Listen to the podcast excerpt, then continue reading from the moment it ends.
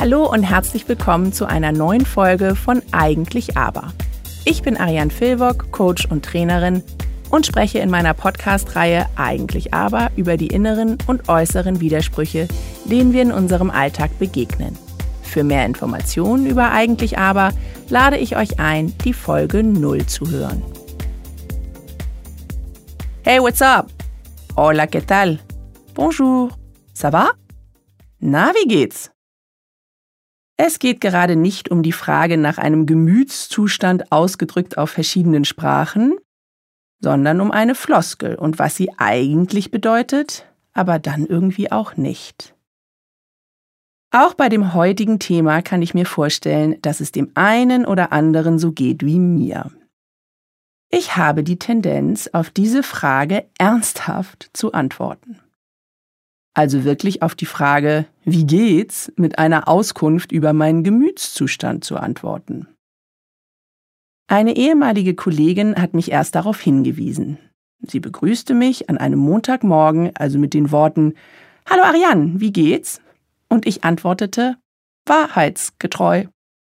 Was ich sagte, weiß ich nicht, es ist schon Jahre her. Aber an ihre Antwort erinnere ich mich heute noch. Das ist echt spannend. Wenn man dich fragt, wie es dir geht, dann antwortest du auch so richtig. Ich dachte erst, sie macht einen Scherz, denn schließlich war das bis dahin für mich ja der Sinn der Frage. Ich erzähle, wie es mir geht. Aber diese Kollegin, mit der ich mich immer sehr gut verstanden hatte, wollte es gar nicht so genau wissen. Ich trottete etwas irritiert von dann und entschloss mich seitdem ziemlich gut zu unterscheiden, wann diese Frage ernst gemeint ist und wann es nur eine Floskel ist. Auf Englisch und Spanisch ist es wirklich nur eine Floskel, zumindest was meine Erfahrung betrifft. Die Menschen sind komplett verstört, wenn ich auf die Frage reagiere.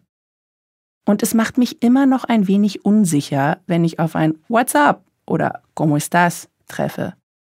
Man soll da ja anscheinend gar nichts drauf antworten. Oder das gleiche zurückfragen. Bei den Franzosen, die ich kenne, kommt es noch sehr auf die Betonung und den Blick an. Wenn die Augen quasi fragend auf einem stehen bleiben, dann kann man, wenn man möchte, etwas weiter ausholen. Vollkommen absurd eigentlich, sich überhaupt über einen Satz, Frage, Gedanken zu machen, der doch sehr eindeutig in seinen Worten ist.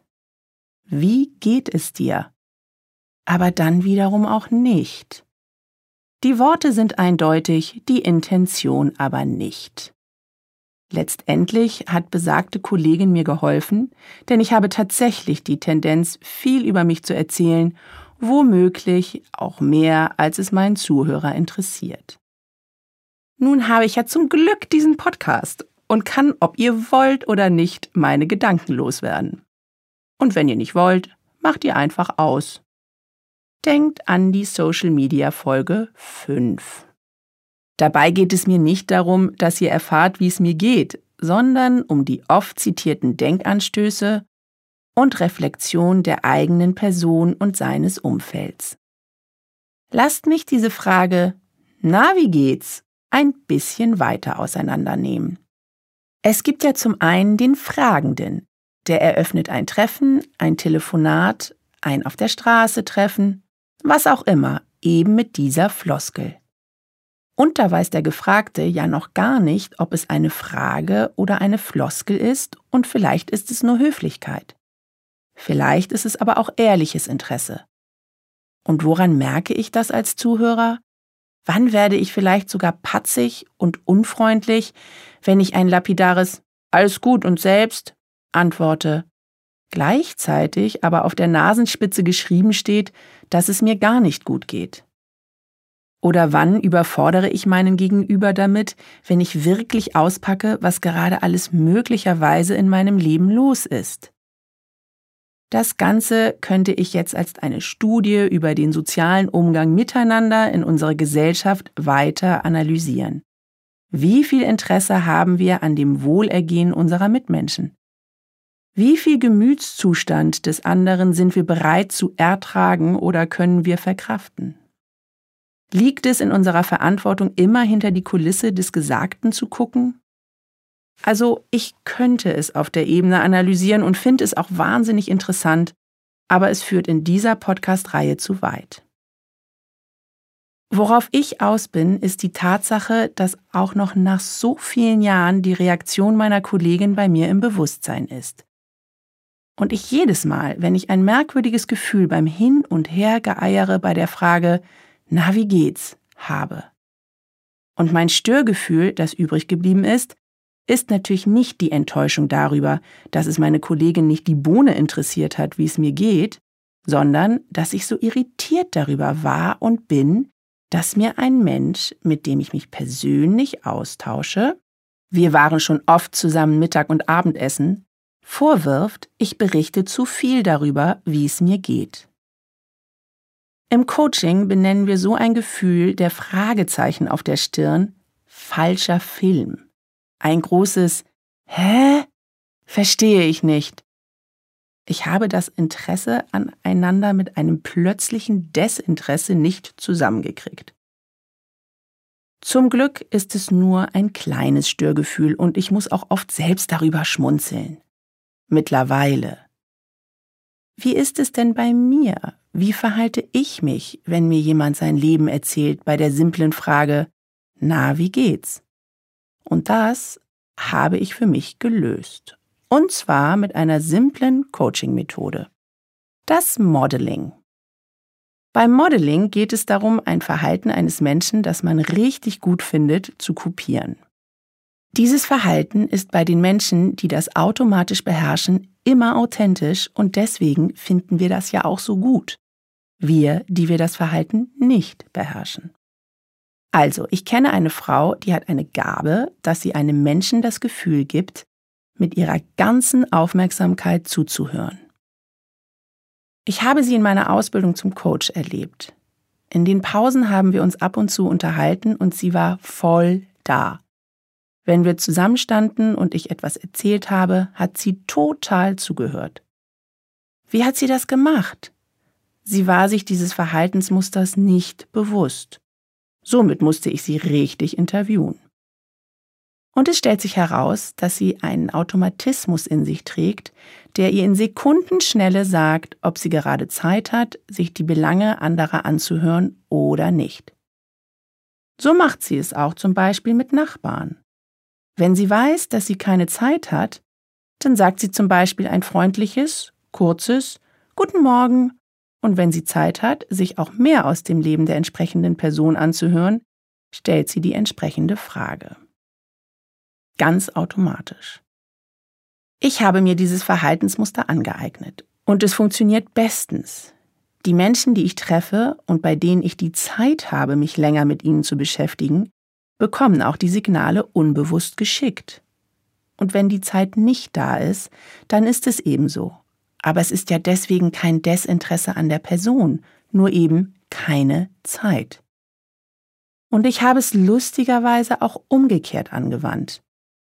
Intuitiv spüre ich, bei wem ich mehr aushole bei der Antwort auf ein simples Na, wie geht's? oder eben nicht. Möglicherweise war meine Kollegin selbst darüber irritiert, dass es Menschen gibt, die so offen darüber reden können, wie es ihnen gerade geht.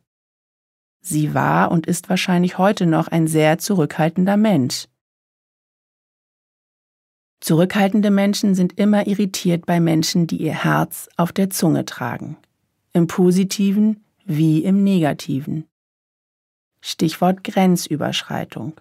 Ich habe an einem Morgen eines Arbeitstages in einem Büro, wo nicht der Ort und die Zeit für das Ausbreiten von etwaigen Gefühlsbeschreibungen ist, bei dieser Kollegin eine Grenze überschritten. Thema Grenzüberschreitung. Schon spannend, oder? Von einem vermeintlich kleinen Thema um eine Begrüßungsfloskel lande ich bei einem großen Thema.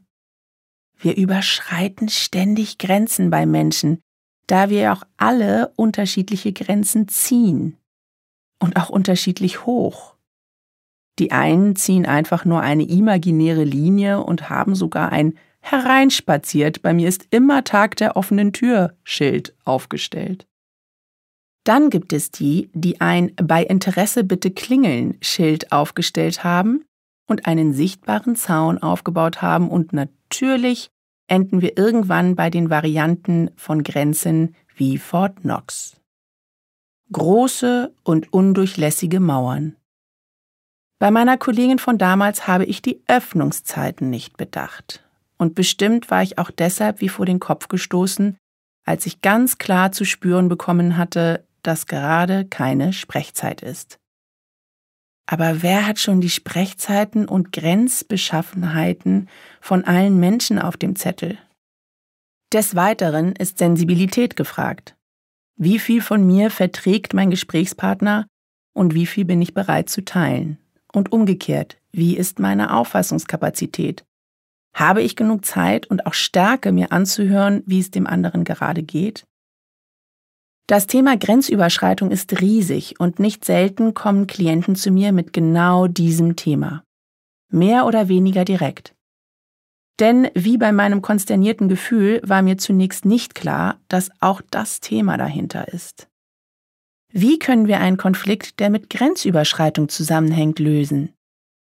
Und ich spreche hier nicht von der körperlichen Grenzüberschreitung in Form von körperlicher Gewalt sondern von der Missachtung der imaginären Grenzen und Mauern, von denen ich vorhin gesprochen habe. Nun läuft aber auch nicht jeder mit einem sensiblen Gespür durch die Welt und kann bei jedem Menschen, den er trifft, automatisch wissen, ob er gerade Mauern einreißt oder andererseits zu zaghaft an der Klingelschnur zieht. Meinen Gegenüber kann ich nicht verändern, aber mich selbst schon. Und Bedürfnisse kann ich äußern, Nein, Bedürfnisse muss ich sogar äußern, wenn ich für mich selbst Verantwortung übernehme. Also, hier kommt die Aufgabe. Denkt mal an Begegnungen mit Freunden, Bekannten, Familienangehörigen etc. Also schon mit jemandem, der euch etwas näher bis nahe steht bzw. bekannt ist. Und dann stellt euch die Frage, ob ihr bei dem einen oder anderen Zusammentreffen gerne mehr über euren Gemütszustand geteilt hättet oder ganz im Gegenteil, ihr eher das Gefühl hattet, das Nachfragen, wie es euch geht, fühlte sich unangenehm an. Penetrant. Dabei fällt mir was auf. Kurz mal ein kleiner Sprachexkurs. Das Wort penetrant kommt von dem lateinischen Begriff penetrare, was wiederum eindringen, bedrängen heißt. Wenn ihr also so etwas feststellt wie er oder sie war echt penetrant, dann gab es einen klaren Fall von Bedrängen bzw. Eindringen in mein Reich. Und das kann sich, wie beim körperlichen auch, gut oder eben nicht gut anfühlen. Unsere Wortwahl ist immer ein herrlicher Schlüssel zu unserem Seelenleben.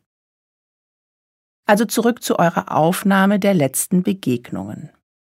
Nehmen wir an, ihr habt euch bedrängt gefühlt. Dann geht ihr weiter in die Analyse. War es die falsche Umgebung? Die falsche Person? Die falsche Zeit? Und was hättet ihr tun können, um für euch zu sorgen, damit es sich eben nicht wie eine Grenzüberschreitung anfühlt? Und was hat euch gehindert, das zu tun? Harmoniebedürfnis? Unterwürfigkeit?